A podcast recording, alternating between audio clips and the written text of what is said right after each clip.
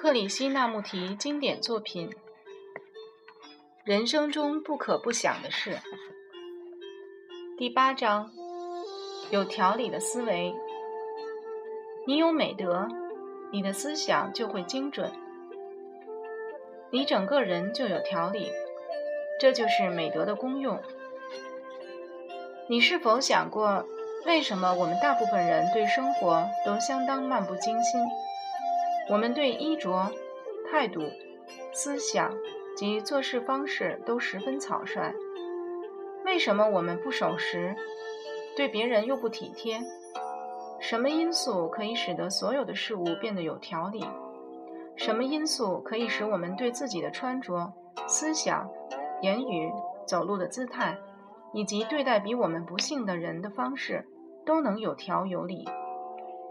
是什么力量带来这个奇妙的秩序，而又不需强迫、计划及刻意的安排？你有没有思考过？你知道我所说的调理是什么意思吗？它是指安静地坐着而没有压力，优雅地吃饭而不匆促，闲适而又准确，思维清晰却又博大精深。是什么力量带来生活中的这份秩序呢？这真是一个非常重要的问题。我想，如果一个人能够通过教育来了解秩序是由什么因素造成的，一定很有意义。显然，你如果有美德，就有条理。除非你有美德，不止在小事情上有美德，而是在所有的事情上都有美德，否则你的生活就会变得混乱，不是吗？美德这件事本身的意义并不大，但是因为你有美德，你的思想就会精确，你整个人就有条理，这就是美德的功用。但是，如果一个人努力去变得有美德，如果他训练自己变得好心、有效率、体贴、关切，如果他存心不去伤害别人，如果他费尽心力去变得有条理而优秀，这一切只会带来相当的社会地位，最后使他的心智平庸。因此，他不是真的有美德的人。你有没有仔细看过一朵花？它的每一片花瓣都巧妙的惊人，然而它却是那么柔软、芳香、可爱。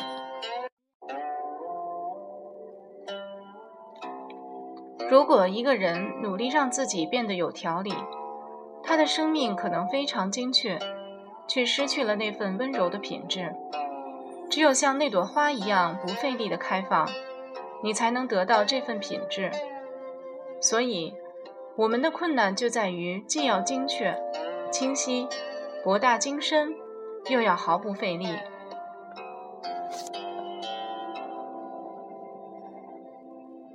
你如果努力去变得有条理或是整洁，只会使自己变得狭窄。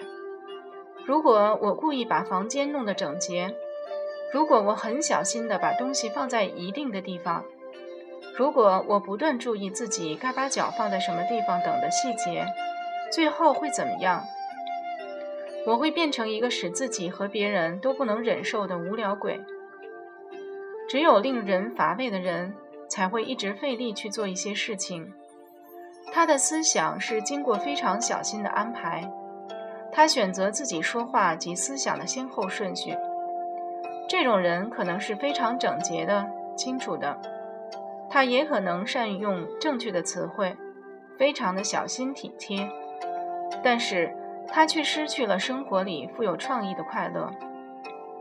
一个人如何保持在生活里具有创意的快乐，对事物有精深的感受，有博大的思想，在生活中却又精确、清晰而有条理呢？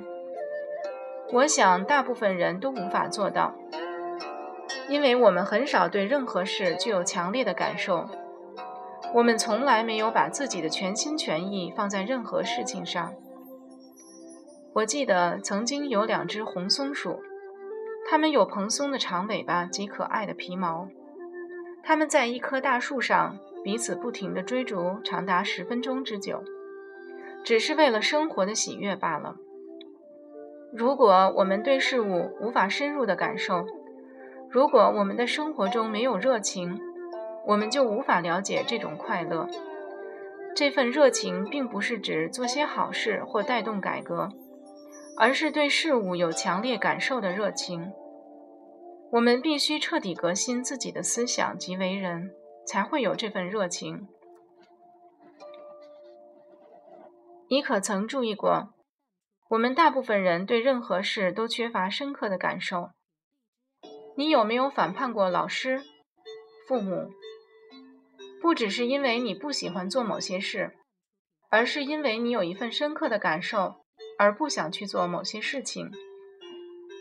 如果你对事情有深入的热情的感受，你会发现这些非比寻常的感受将以一种奇妙的方式，给你的生活带来新的秩序。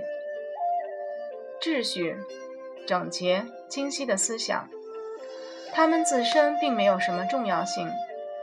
但是对于敏感的、有深刻感受的、经常在内心里不断革新的人来说，他们就变得十分重要了。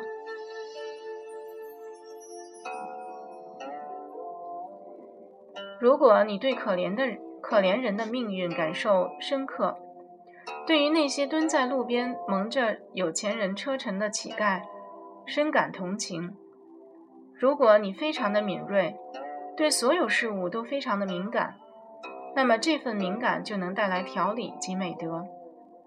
我认为老师和学生都应该了解这件事。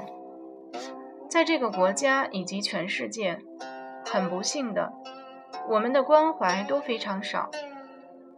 我们对事物没有深刻的感受。我们大部分人都是知识分子。所谓的知识分子，就是有肤浅的小聪明的人。用各种词藻和理论来讨论人间的是是非非和什么该做、什么不该做的人，在智性上，我们发展的很高，但是在内心里，我们却非常浅薄而没有内涵。只有内在的品质才能带来真正的行动，真正的行动不是依据观念而产生的。这就是你为什么要有强烈感受的原因。你必须要有热情和愤怒的感受。你要观察它，玩味它，弄清楚其中的真相。如果你只是压抑它，如果你对自己说：“我一定不要生气，一定不要感觉热情，因为这是错的。”长久下去，你会发现自己的思想被固定在某种观念中。你会变得非常肤浅，你可能非常聪明，具有百科全书般的知识，但是如果你没有强烈的、深刻的感受力，你的理解力就像是一朵没有香味的花朵。年轻时了解这些事是非常重要的，因为当你长大以后，你才会成为真正的革新者，不是依据一些空泛或理论性的书籍来革新。而是发挥“革新”这个字眼的完整含义。如果你能够以透以透彻圆融的人格来革新，那么你的心底就没有任何一个角落是被陈腔滥调所污染的。然后你的心才是清新的、无邪的，能够不寻常的进行创造。但是如果你忽略这些事情的重要性，你的生活就会变得非常单调，你会被社会、家庭、配偶、理论、宗教或政治团体所压制。这就是你为什么必须得到完善教育的原因。也就是说，你必须有帮助你突破文明潮旧的老师。你才不会变成一架持续运转的机器，而是变成一个心底有一首歌、快乐的、富于创造力的人。有人问：愤怒是什么？人为什么会发怒？克回答：如果我踩你的脚，捏你或把你的东西拿走，你是否会生气？你为什么不能生气？你为什么认为生气是错的？是不是因为别人告诉你不可以生气？因此，弄清楚人为什么生气是很重要的。我们要了解愤怒的真相，而不仅仅说生气是错的。然而，你为什么生气？因为你不想受伤害，这是人类求生存的正常需求。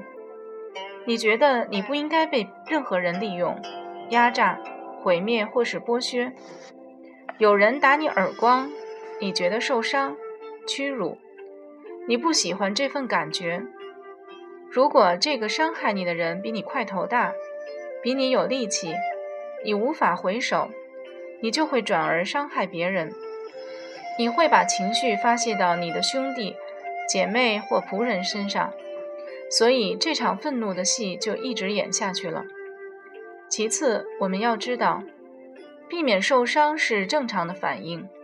为什么要让别人剥削你？因此，为了不让自己受伤，你保护自己，你开始建立防卫与藩篱，你在自己周围造了一道墙，不让自己开放及接纳。因此，你也无法去探索及扩大你的感觉。你认为愤怒是非常坏的，因此你责难他，如同你责难许多其他的感觉一样。因此，你逐渐变得枯燥、空洞，你一点强烈的感觉都没有了。你明白吗？有人问：我们为何那么爱我们的母亲？克回答。如果你恨你的父亲，你是否爱你的母亲？请仔细的听。如果你非非常爱一个人，你是否会将别人从这份爱中排除？如果你真的爱你的母亲，你难道不同时也爱你的父亲、阿姨、邻居、仆人？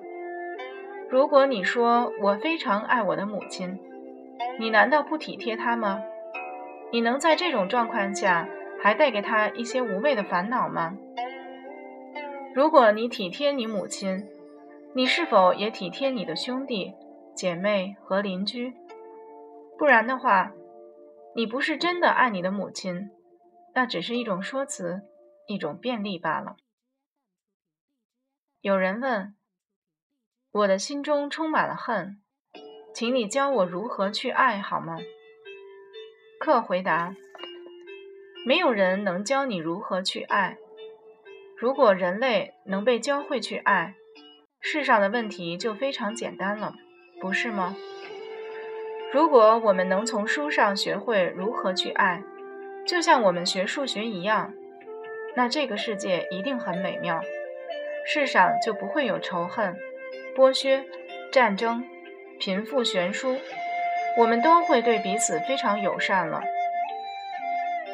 但是爱不是很容易到来的，仇恨是容易的。仇恨就像时尚一样，把人们聚在一起，追随同一样东西。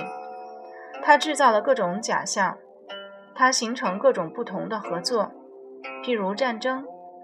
但是爱就困难多了，你无法学习如何去爱。但是你可以观察恨，然后把它轻轻地放在一边，不要和仇恨的感觉作战，不要说恨人是多么糟的事，只要观察恨是什么，然后把它丢掉，漠视它的存在，它是不重要的。重要的是别让恨在你的心中生根，你明白吗？你的心就像沃土。如果你给予足够的时间，任何问题来到其上，就会像野草一样生根。然后你就得费心去把它拔掉。可是，如果你不给问题足够的时间生根，它就没有地方生长而自动枯萎了。如果你鼓励恨，给它时间生根、滋长、成熟，它就会变成一个大的问题。如果每一次恨的感觉升起时，你让它过去，你会发现自己的心思变得非常敏感，但不是多愁善感。如此，你就会明白什么是爱。你的心念会追求感官刺激和欲望，但是它不能追逐爱。爱必须自己来到心中。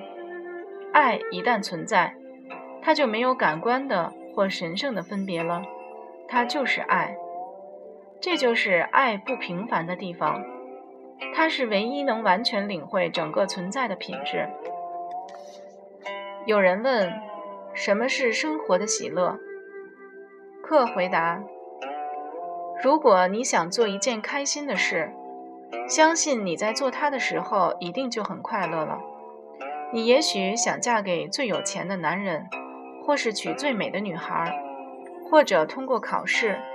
被某人赞美，你认为得到你想要的东西，你就会快乐。然而，这是快乐吗？它难道不正像花朵在早晨绽放，很快就在夜里凋谢了吗？但这就是我们的生命，这就是我们想要的一切。我们为如此表面的事物感到满足，例如一部汽车，一份安定的工作。一些无谓的琐事引起的小感动，就像一个男孩开心地在强风中放风筝，几分钟后又泪眼汪汪了。这就是我们的生活，我们如此就满足了。我们从来不说我要把全心全意和整个人都投注下去，去发现什么是快乐，因为我们并不是非常认真。我们的感受并不是非常的强烈，所以小事情就能使你感激满意了。快乐不是你能去寻找的东西，它是一种结局，一种副产品。如果你为快乐而追求快乐，就是没有意义的。快乐是不请自来的。你一旦察觉到自己正在快乐，那你已经不快乐了。我不知道你是否注意过这一点。有时候，你并不因为什么事而突然开心，你只是自在的微笑和快乐罢了。然而，你一旦察觉到是快乐，你就失去了它，不是吗？一个人察觉到快乐或是追求快乐时，快乐就已经结束了。你必须放下自我以及对快乐的要求。快乐才会来临。你学了一大堆数学，你把时间全花在读历史、地理、科学、物理、生物等，但你和你的老师们是否花过一点点时间，想想比这些更重大的问题？你可曾安静地坐着，背脊挺直，一动不动地去体会沉默的美？你可曾让你的心思漫游？不是去想一些微不足道的事，而是扩大的、宽广的、深入的去探索和挖掘。你知道目前的世界是什么样子吗？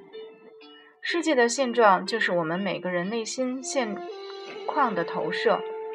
我们是什么，世界就是什么。我们大部分人都处在混乱之中，我们贪得无厌，占有。嫉妒、苛责于人，这就是世界的现状，只是更戏剧化、更残忍一些。但是，不论你或你的老师，都不肯花一点时间来想想这一切。只有你每天花点时间，认真的思考一下这些事情，才有可能带来全面的变革，创造出新世界。我很肯定。新世界必须被创造，它不是换一种形式的另一个腐败社会的延续。如果你的心智不机敏、不觉醒、不能扩大的觉察，你就无法创造新世界。这就是为什么当你还年轻时，就必须花些时间来关照这些重大的问题，而不只是学几项科目。那些都只能带给你一份工作及死亡，因此，请你务必严肃思考这些问题。因为从这种思考中就会带来惊人的喜悦和快乐。有人问：“什么是真正的生活？”克回答：“什么是真正的生活呢？”有个小男孩提出了这个问题：玩游戏、吃好吃的东西、奔跑、跳跃、堆积，这些都是他真正的生活。你知道的，我们总把生活分成真的与假的。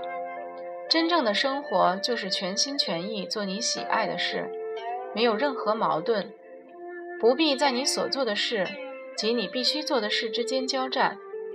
因此，生活是一个完整的过程，在其中有极大的喜悦。但是，你必须在心理上不依靠任何人、任何环境，你的内心必须完全不争执，你才可能真的爱你所做的事。也才可能有真正的生活。如果你的心处在完全革新的状态，不论你是在做园艺、做一位政府首长或做别的事，你都会爱你所做的事。从这份爱中，就会产生惊人的创造力。